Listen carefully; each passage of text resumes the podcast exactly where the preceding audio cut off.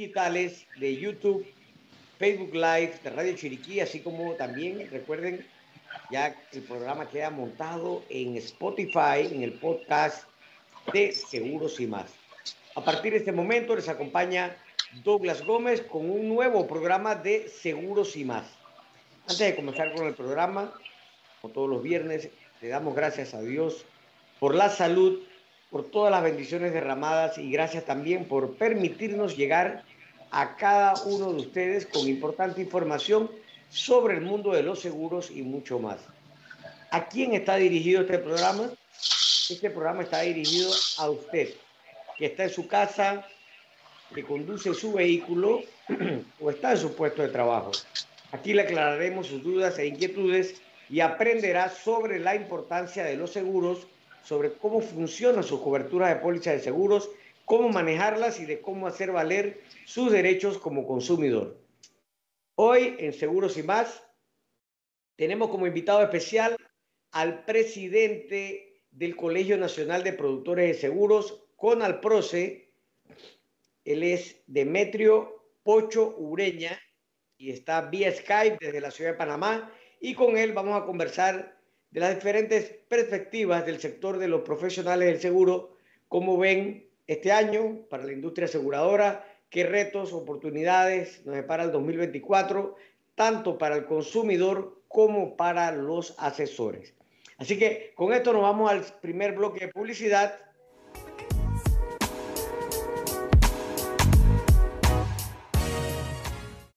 Quiero invitarlos a que se suscriban a nuestra página de YouTube de Seguros Infinity. Allí pueden ver todos los programas de seguros y más. Y también valiosa información sobre los seguros. Antes de continuar con el programa, vamos a, a compartir con ustedes la siguiente nota de parte de Seguros FEDPA. Seguros FEDPA supera el crecimiento de la industria en el 2023 y espera continuar con expectativas positivas en el 2024. Seguros FEDPA lleva a cabo el evento anual Actualización de Seguros, destacando el excelente desempeño alcanzado por la compañía, que nace del sector cooperativista panameño durante el 2023. En la actividad que reunió entre sus asistentes a directivos y representantes de las cooperativas socias, invitados especiales y colaboradores de la empresa, el gerente general de la aseguradora, Amílcar Córdoba, resaltó el importante crecimiento de Seguros FEDPA, el cual superó el 30% en ventas de primas, el mayor de toda la industria aseguradora, y esto se debe en gran medida a la apuesta que hemos hecho en nuestros sistemas tecnológicos, a la mejora continua del servicio, además del pago oportuno de las reclamaciones, señaló Córdoba. Seguros FEDPA, que actualmente cuenta con 14 sucursales a nivel nacional, alcanzó durante el 2023 importantes logros dentro del sector asegurador panameño. Dentro del ranking de las aseguradoras, hemos pasado de la posición número 9 a la número 8 en cuanto a compañías con el mayor primaje en el país y mantuvimos la posición número 2 como la aseguradora con la mayor cantidad de personas aseguradas, además de ocupar el lugar número 4 como la aseguradora que más pólizas vende en Panamá, resaltó el gerente general de Seguros FEDPA. En cuanto a las expectativas para el 2024, el gerente general Amílcar Córdoba señaló que se espera mantener un crecimiento al ritmo de la economía nacional. Tenemos un reto que mantener al ritmo del crecimiento alcanzado en el 2023 y hemos iniciado un 2024 con buen pie. Creemos que el crecimiento de la industria aseguradora puede estar en, en este 2024 entre un 6 y 7% y esta es una gran ventaja con la que podemos contar, señaló el gerente, quien resaltó la importante labor de cada cooperativa, colaborador de la aseguradora y corredor, por los logros del 2023 y las expectativas de éxito que se esperan para el 2024. Bueno, este es un comunicado de Seguros FEPA. Así que, bueno, vamos a entrar en el tema de la semana y para ello hemos invitado a nuestro colega y amigo Demetrio Pocho Ureña, quien es el presidente en este periodo del Colegio Nacional de Productores de Seguros de la República de Panamá, uno de los gremios más importantes. eh, que aglutina pues a, los asesores de seguros certificados, eh, gente profesional, actualizada, capacitada en el día a día de estos eh, quehaceres que requieren de tanta, de ser muy, minucioso al momento de asesorar a usted como consumidor. Así que, Pocho, bienvenido a Seguros y más, como en otras ocasiones. Y vamos a comenzar con esta pregunta que, me gustaría hacerte. Es cómo ven desde el sector de los intermediarios, llámese corredores de seguro, el nivel de satisfacción de los clientes con los productos y servicios ofrecidos por las aseguradoras, así como sus preferencias y necesidades actuales y futuras. ¿Cómo andas, Lula? Buenos días a ti y a toda la audiencia a nivel regional, entiendo, por lo que te escuché hace un ratito. Eh, y bueno, contestando a tu pregunta eh, rápidamente, pues me parece que el, el nivel de satisfacción del consumidor de seguros, tanto de, de servicio con productos desde las aseguradoras puntualmente, para mi gusto, va muy de la mano de la, de la disyuntiva de si tienes o no tienes un corredor. Porque he escuchado de casos, y más me han llegado casos, y seguro te han llegado casos a ti, de, de, algún consumidor que te dice, necesito que me ayudes porque tengo este reclamo y la compañía no me contesta. Ajá, y cuando le preguntas quién es su corredor, dice no sé o no tengo. Eh, muy rara vez llega un caso donde, donde la persona sabe quién es su corredor y tiene un problema. Creo que eso es casi nulo. Lo, aquí el, el, el problema radica en cuando, cuando se emiten pólizas sin corredor o, por lo menos cuando el cliente no, no, tiene idea, pues quién es, quién es su corredor y no, no tiene dónde acudir. Eh, y ahí es donde se ven, digamos, el nivel de, insatisfacción un poco más alto porque, eh, pues básicamente el cliente lo, que, lo primero que dice es, nada me cobran y no quieren pagar, nunca quieren pagar. Pero los procesos de, de presentación de reclamos los manejamos todos muy bien y pues tienen algunos componentes que hay que completar para, para poder hacer uso del beneficio. No es que las compañías no paguen, sino que simplemente hay un procedimiento que hay que seguir. Y ahí es donde, donde creo que en primera instancia se ven los niveles, ya dicho de otra forma, los niveles de satisfacción de los clientes que mantienen un corredor de seguro administrándole sus pólizas, ya sea pólizas personales, las pólizas de las empresas, eh, las pólizas de la familia, siempre por la experiencia que hemos tenido, eh, siempre va a haber un nivel de satisfacción mucho mayor cuando conozco mi corredor, cuando sé, sé su nombre, sé dónde trabaja, sé con qué compañía trabaja, y es una persona que se dedica 24/7 a este negocio, porque si bien es cierto es un negocio, pues para nosotros, creo que también es para ti lo mismo, eh, uno, uno básicamente es como, como un, un servicio de asistencia on-call 24/7. Yo por lo menos a mis clientes les digo, si yo estoy experto, contesto, porque nosotros tocamos puntos muy sensitivos de la vida, tanto de empresas como de personas, y uno nunca sabe el reclamo cuándo va, va, va a salir. O sea, el reclamo puede salir a las 2 de la tarde como puede salir a las 2 de la madrugada. Y uno, y uno debe estar disponible en el momento donde uno pueda contestar. Así es. Mira, eh, Pocho, yo creo que es algo importante y pasarle este dato a, a, a todos los oyentes, es que el hecho de elegir a un asesor de seguro, a un corredor de seguros, para que le lleve sus pólizas, no requiere una inversión adicional. Usted no tiene que pagar más por ese servicio. Dentro de la prima en las compañías aseguradoras de todos los productos de seguros ya está calculada la comisión que devengamos nosotros por prestar este servicio profesional. Entonces, no tenga esa, esa, es un mito a veces o una falsa idea de que si yo voy directo a la compañía y yo administro mis propias pólizas, eh, voy a ahorrarme eh, un porcentaje de, de, en el caso de las primas, ¿no? Eso creo que es bien importante porque a veces hay mucha confusión con respecto a eso. Y eh, lo otro que te quería preguntar, eh, Pocho, es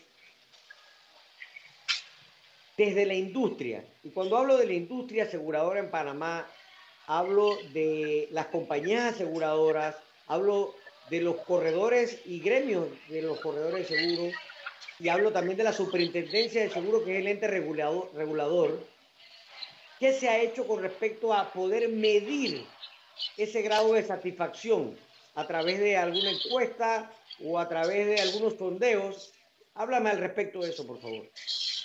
Bueno, casualmente, y te comparto posiblemente una, una primicia que va a ocurrir eh, segundo semestre de este año posiblemente. En el gremio de los corredores estamos, bueno, yo, yo tengo que someterlo a la Junta, pero es, muy posible que el, el, tema sea aprobado porque al final hay que hacerlo. Queremos realizar una encuesta por parte del gremio, pero dirigida al consumidor de seguros, para, para eso, para, para medir ese nivel de satisfacción del cliente con su corredor, si tiene o no tiene corredor, y cómo le ha ido en general. Eh, puede ser en temas de reclamos, en temas de cobranzas, si él siente que la atención de los corredores es buena, si él siente que la atención de las aseguradoras es buena, si ha tenido contacto con la compañía de seguros, pero más que todo es dirigido a, a ese usuario final, que el contacto con ellos lo tenemos nosotros los intermediarios, los corredores de seguros. en muchos casos las compañías de seguros eh, nos sugieren hacer cambios en, en, alguna de las operaciones o en productos, pero siempre es después de haber conversado previamente, ya sea con, corredores o con gremios, porque quien tiene ese contacto con el consumidor que no somos nosotros.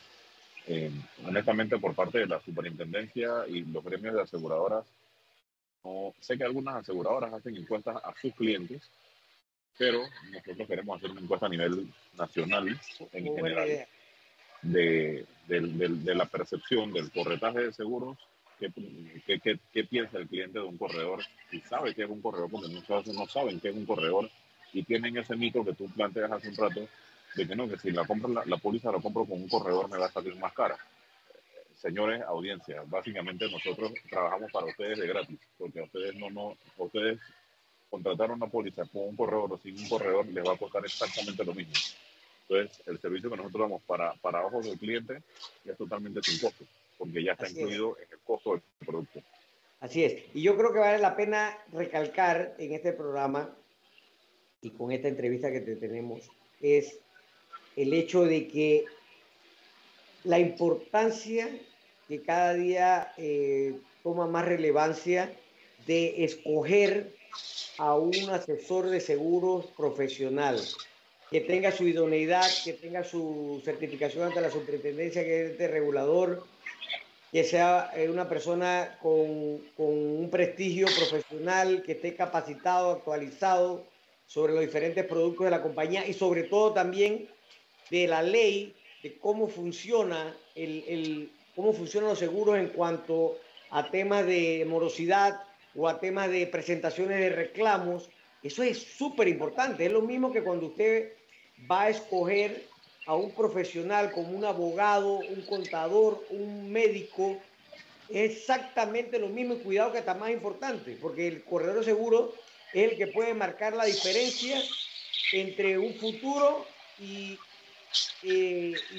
o sea, en la parte económica y, un, y un descalabro también económico. Entonces, esto es súper importante. y quiero decirles, como en todas las profesiones, Habemos buenos corredores de seguro que estamos en, en, esta línea, pero también hay malos corredores de seguro que no se actualizan, que, que son gente deshonesta, eh, hay de todo. Entonces, es muy importante. A veces no se vaya por ahorrarse un dólar de prima de una póliza o 10 dólares, porque eso puede ser contraproducente a efectos a futuro, porque a lo mejor ese ahorro, como dice el dicho viejo, lo barato a veces sale caro, ¿no?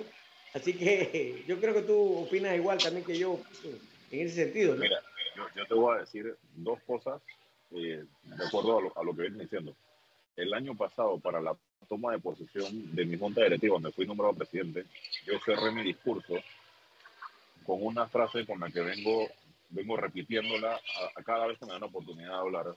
Y es que siempre se dice que cualquier profesional de cualquier industria en el siglo XXI tiene que tener a, tres personas de confianza, que son el, su contador, su abogado y su médico.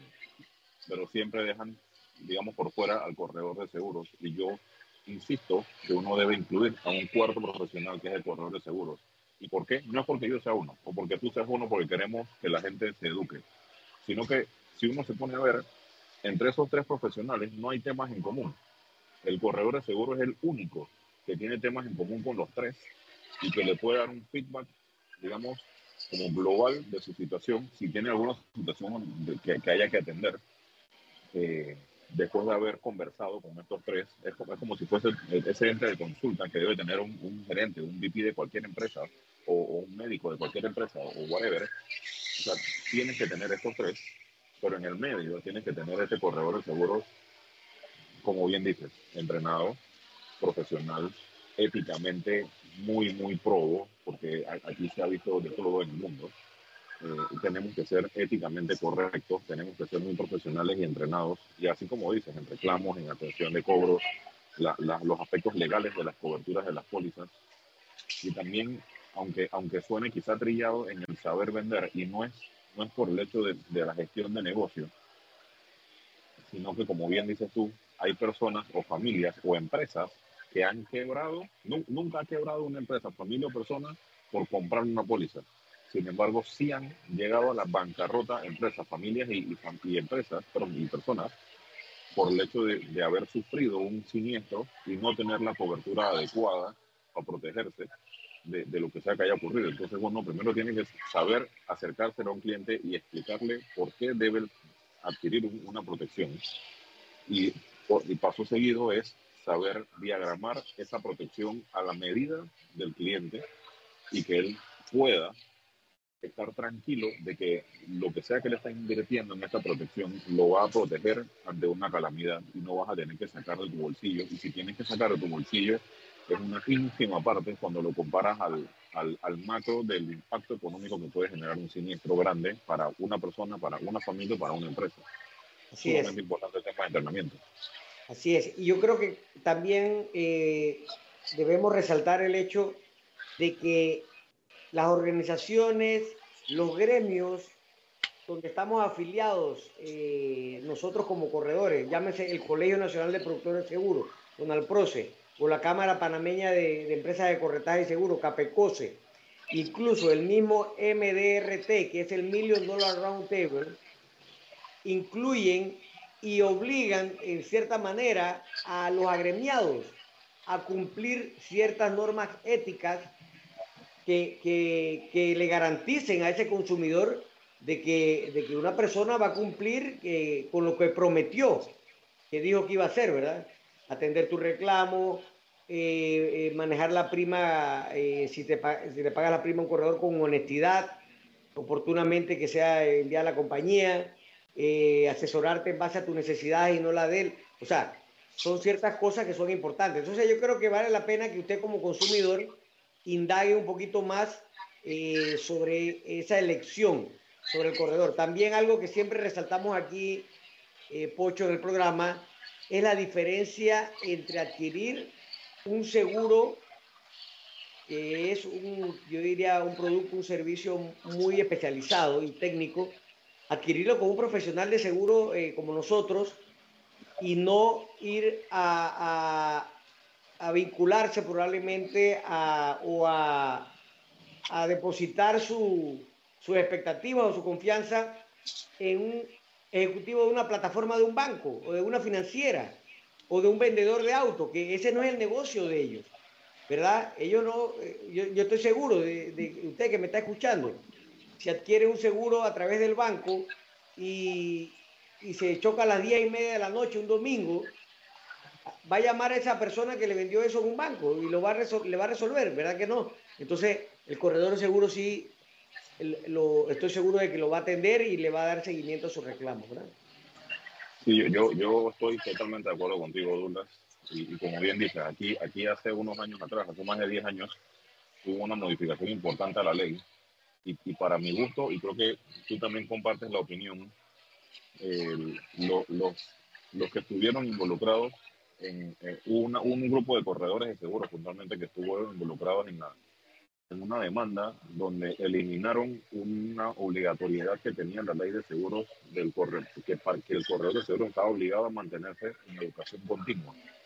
Eso para mí fue un error, eh, porque así como los médicos, los abogados, los contadores, las regulaciones cambian, cumplimiento y las coberturas se actualizan. Entonces yo, yo sí creo que es sumamente necesario el tema de educación continua y más cuando en, este mundo tan cambiante. O sea, ya, ya, tenemos el tema de inteligencia artificial, tenemos muchas cosas que están avanzando. Y, y, si uno no se entrena, queda totalmente desactualizado. Para eso están los gremios, por lo menos. La misión del colegio, de Conalproce, es, es la educación continua.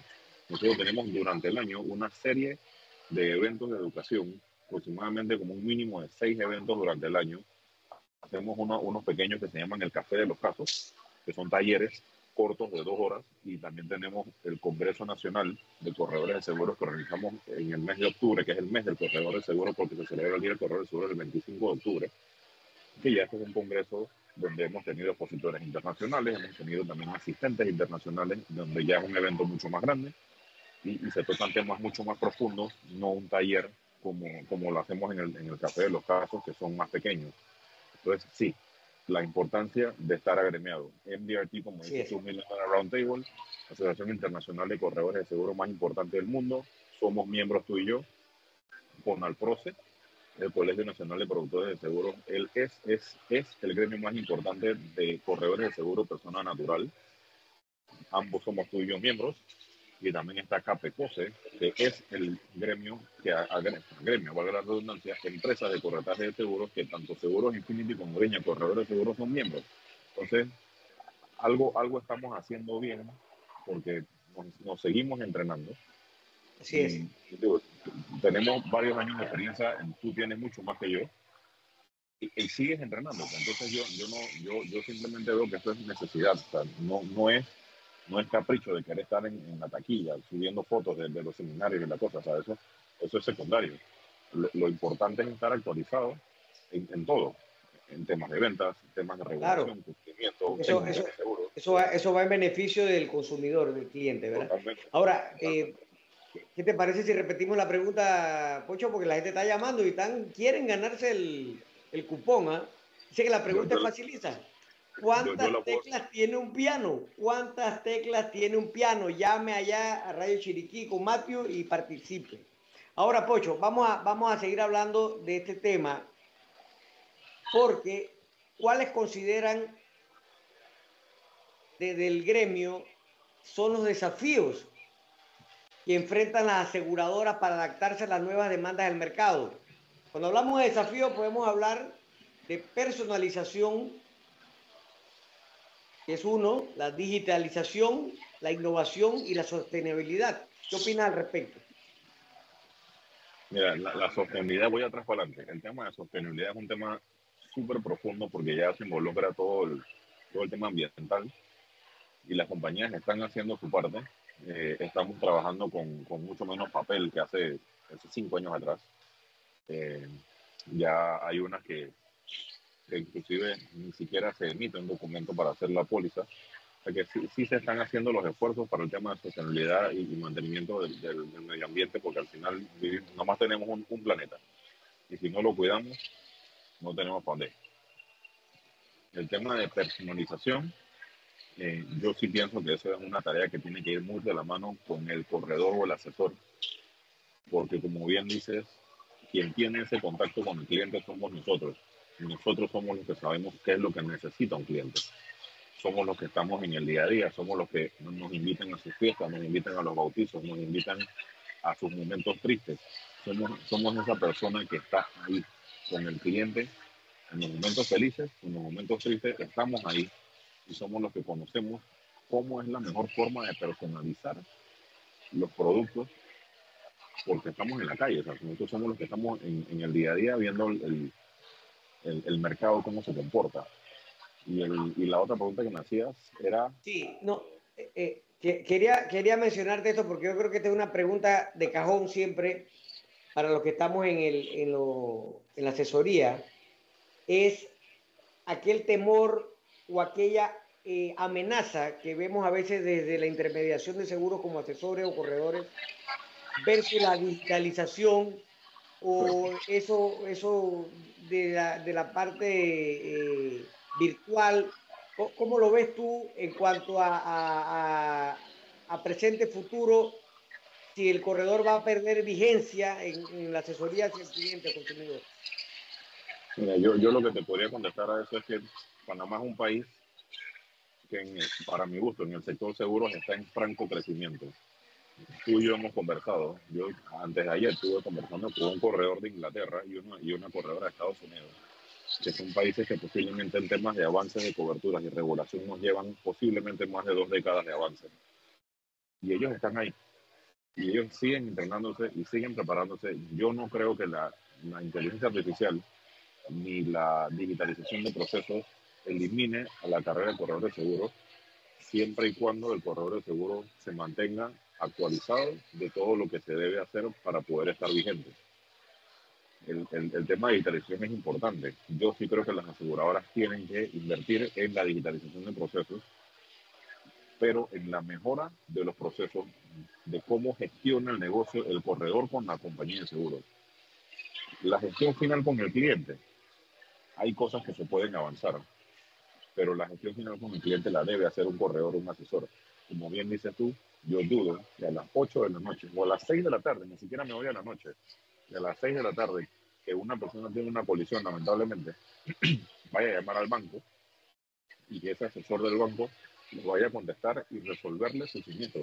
Eso no va a pasar, porque la persona del banco trabaja hasta las 4, a las 4 y media, marca su tarjetita y nos vemos hasta el día siguiente. Entonces, es, es sumamente importante y, y más, dime, dime. Sí, que yo, yo he visto siempre que la tecnología, la digitalización, la virtualidad, todos estos son temas que el corredor de seguro debe aprovechar, pero como una herramienta de eliminar lo que, lo que son los procesos rutinarios. Al final ese toque humano, ese grado de, de, confianza, sí va a tener que seguir, seguir siendo dado por, por nosotros. O sea, es muy difícil reemplazar eso o un avatar o, o, un chatbot o ese tipo de cosas, ¿verdad? Entonces, eh, eh, yo sí creo que, y esa es mi opinión, de que eh, nuestra profesión como asesores seguros no, no va a perder vigencia eh, ni a mediano ni a largo plazo por el momento. So, probablemente en algún tipo de producto que sea de fácil adquisición y fácil pago de reclamo, como una multipóliza o una... Eh, un seguro obligatorio de automóvil, ese tipo de cosas sea más sencillo. Pero cuando nos vamos a fondo en la asesoría de un seguro médico, que tiene tanto detalle y, y tantas diferencias entre uno y otro y varían de compañía a compañía, ahí se requiere la, asistencia de un, de un, asesor, lo mismo que un seguro de vida, que requiere eh, un análisis de necesidades o un análisis de riesgos a presente y futuro más detallado, obviamente eh, requiere de, de, esa asistencia de, de, una persona de carne y hueso, como lo somos nosotros, ¿verdad? Así que, eh, ahora, la industria de seguros está expuesta a factores externos, ¿verdad? Que de alguna manera van a afectar de una eh, positiva o negativamente al sector asegurador en Panamá en este año 2024. Factores externos como cuáles. Vamos a iniciar con este y, vamos a ir avanzando un poquito con la conversación. Crecimiento económico. ¿Cómo puede afectar esto positivo o negativamente al sector asegurador en Panamá en el 2024, según tu opinión, eh, Bueno, el, eso va directamente de la mano. O sea, el, el, crecimiento económico del país va, va totalmente de la mano porque a medida que se van gestionando nuevos negocios, nuevas empresas, todas las empresas requieren estar aseguradas van a llevar más personal, ese personal requiere una protección o un beneficio adicional que le va a dar la empresa. Y son cosas, son, son, son rubros pues, que, que, se van a ver afectados en la gestión de negocios porque va totalmente de la mano. O sea, a medida que el país va creciendo, el, el, el tema de los seguros pues, va a ir creciendo totalmente estrechamente relacionado porque están totalmente correlacionados. Ahora, te, tenemos este año un año electoral, o sea, un año de votaciones. ¿Cómo sí, ves tú eh, esta situación con respecto a ese crecimiento, de crecimiento de la industria? Es un, es un año retador porque para mi gusto es un año normal. La gestión de negocio usualmente arranca después de Semana Santa.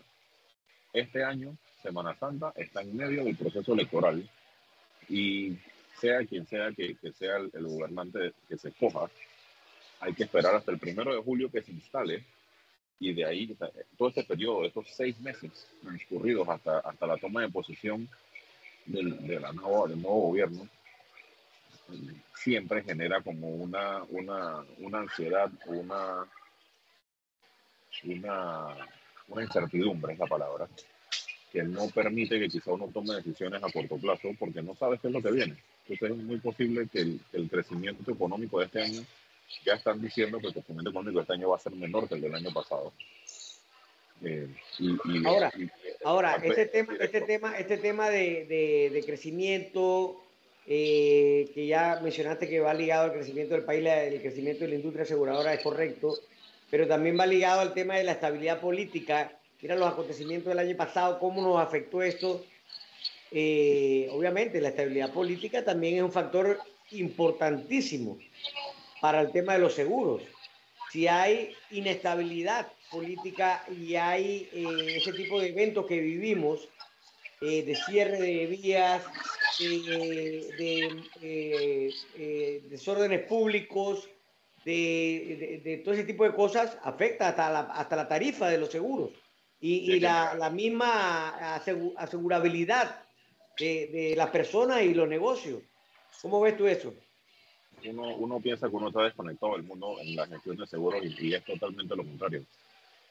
Vamos, vamos unos meses atrás, cuando se trancó el país en el mes de octubre y noviembre eso que, está, que, pasó en ese momento es exactamente lo que está pasando ahorita con, con el tema del fenómeno del niño.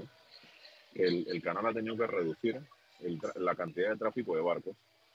Tienes, tienes un factor de guerra en Ucrania, tienes un factor de guerra en la franja de Gaza, tienes al, al tema este de los piratas en el canal de Suez que están atacando a, los, a los barcos cargueros todo eso incide en la tarificación. Los seguros de carga seguro van a subir tarifas porque ahora es más costoso mover un contenedor que antes. Y porque ahora, por, por las tres cosas, porque ahora tienes que irte hasta, hasta Sudamérica a dar la vuelta en riesgo de, de accidentes en, en, mar abierto. El tema de combustible incide muchísimo porque ahora tienes que dar una vuelta mucho más grande. Eh, el, el, retraso de los contenedores en el canal de Suez porque no pueden avanzar. Son cosas que en el seguro de carga van incidiendo. Tú recordarás hace 22, 23 años atrás, cuando se dio el incidente de las Torres Gemelas, que en Panamá se impactó también. Aquí llegaron a asegurar diciendo, bueno, eh, ahora tenemos que, que, hacer cambios en la póliza de incendio porque en las torres gemelas, por, por, y al final, ¿por qué? Todas las compañías de seguros de todo el planeta compran reaseguradores en los mismos, compran reaseguros, en los mismos reaseguros que compran aquí en Panamá. Entonces, cuando los reaseguradores tarifican, tarifican es de acuerdo a la experiencia del globo terráqueo completo. Y, y por más que los aviones se estrellaron en Nueva York, eso incide aquí porque la tarifa que nos dan a nosotros también tiene un componente de esos reclamos que se pagaron allá, igual que los barcos en este momento. Entonces, todo, todo incide. Cuando al final, cuando la carga sube de costos, el, el, el, el, consumidor final de ese producto queda pagando ese incremento, diluido, pero lo queda pagando. Entonces, al final, todo, todo se afecta por catástrofes naturales. Ahora mismo, tú me, me, me comentabas el tema de, de, del globo, del completo. Ahora mismo hay un tema muy complicado en, en, en el estado de la Florida, por, por todos los, los, los, los temas de, los, de las catástrofes naturales que están ocurriendo, al punto de que las compañías cambio de seguro, climático, correcto, eso también incide. El, cambio climático, las compañías de seguro dijeron, no quiero asegurar nada en Florida. Y si lo quieres asegurar, te cuesta carísimo. No sé, Panamá es un país que está bendecido. Aquí, aquí llueve un poquito y nos inundamos, pues, pero tú no, pero si, a, si hemos estado sometidos si hemos estado sometidos, igual que todo el mundo, a la sequía, a las inundaciones, Totalmente. a los temblores, eh, incendios, de todo. Eh, ahora hay varias cositas así que, que, que, impactan en el sector asegurador. Eh, a nivel mundial se está viendo también el tema de la regulación del sector de seguros. ¿Cómo nos impacta eso acá dentro del al cliente o a nosotros mismos? Bueno, para el cliente posiblemente la, el, la, el, impacto que lleva es que quizá el corredor de seguros le tome un, un 20% más de tiempo en hacer una póliza porque ahora el, el regulador, dígase WAP, eventualmente, nos pone a llenar un documento más, nos pone a hacer un procedimiento más, pero para el cliente va a ser transparente bastante siempre y cuando la gestión del corredor sea eficiente, porque nos están exigiendo más a nosotros como profesionales de seguros del sector financiero, pero para el cliente nosotros hacemos el esfuerzo in, in, hasta inhumano para que sea transparente todo lo que nos están exigiendo a nosotros en el medio. Hoy, hoy me preguntaba un cliente que vendió su carro, oye, no podemos nada más hacer un cambio de póliza, cambio de nombre en, la póliza, y él es abogado. Yo le digo, bueno, el tema es que ya por, por exigencia de regulación, básicamente el, proceso de una cosa a la otra es exactamente igual, por cumplimiento ya, ya es más conveniente cancelar y emitir antes. Tú podías hacer simplemente un cambio de nombre en la póliza y ya eso iba a plan.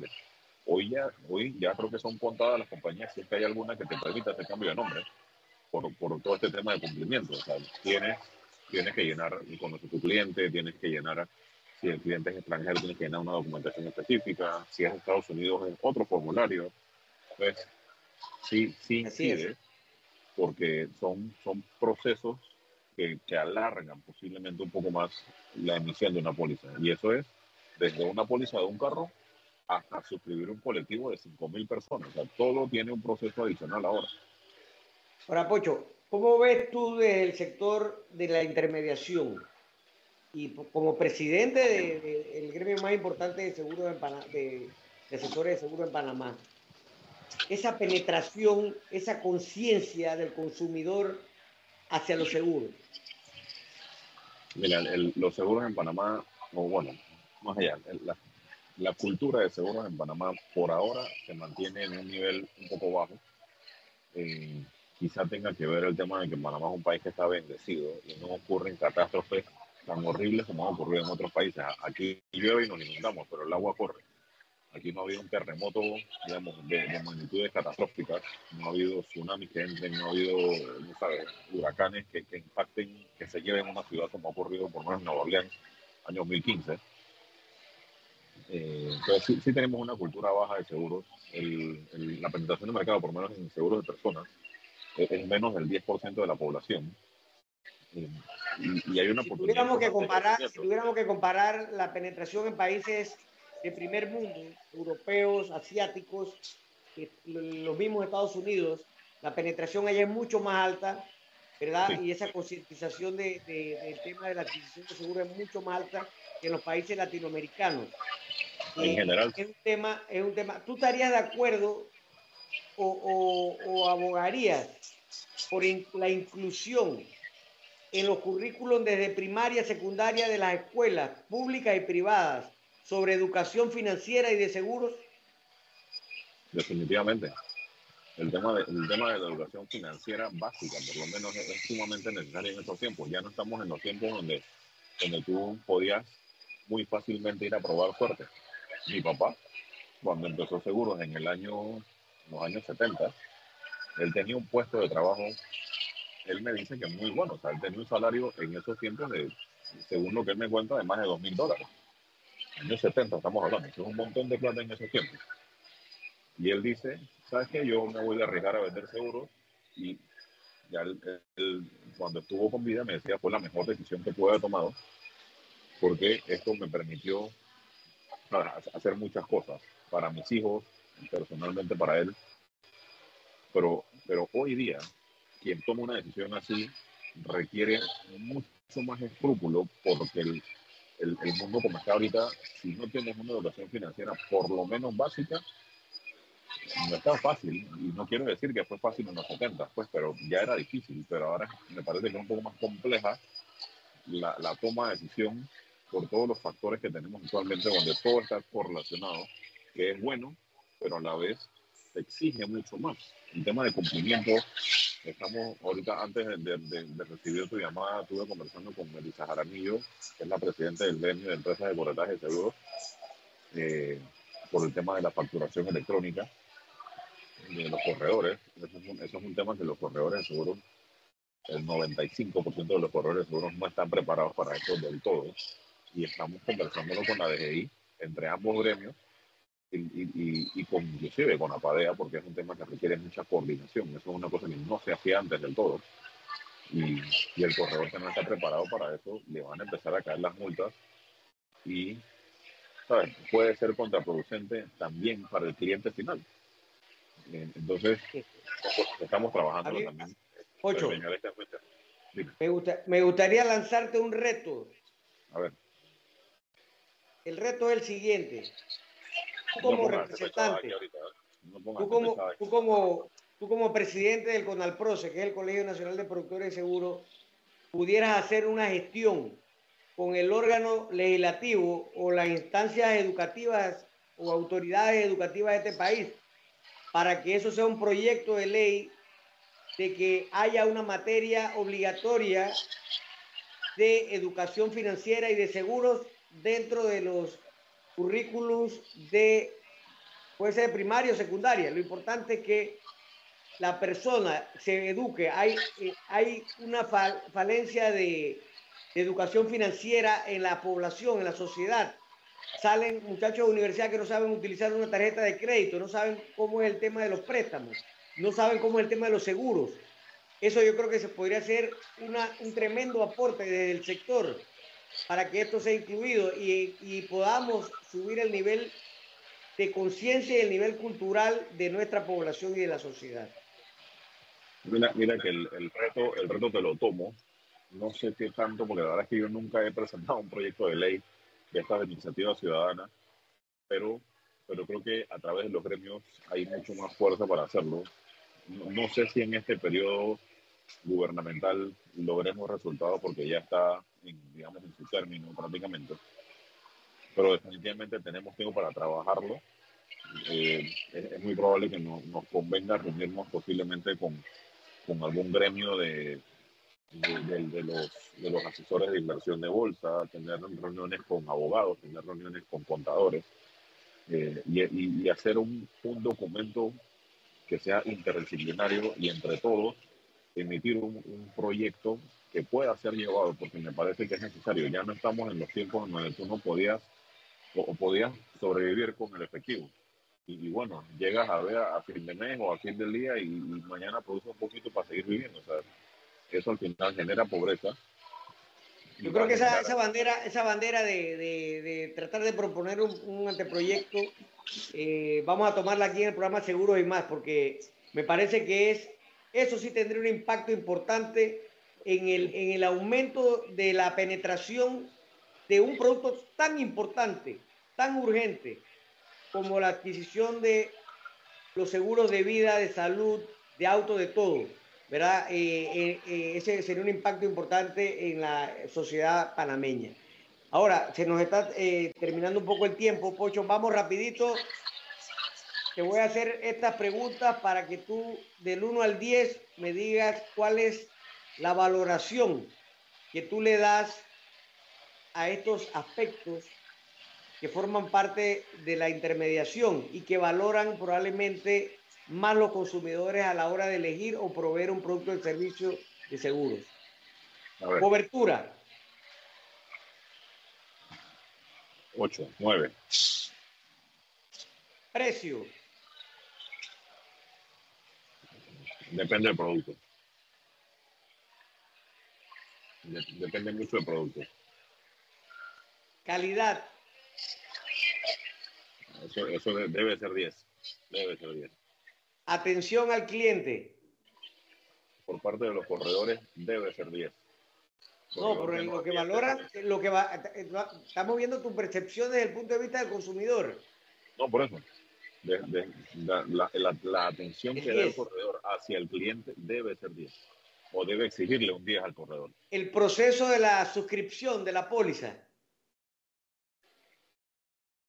No, yo pienso que un, que un 6 o 5, porque al final eso es, eso es trabajo del corredor.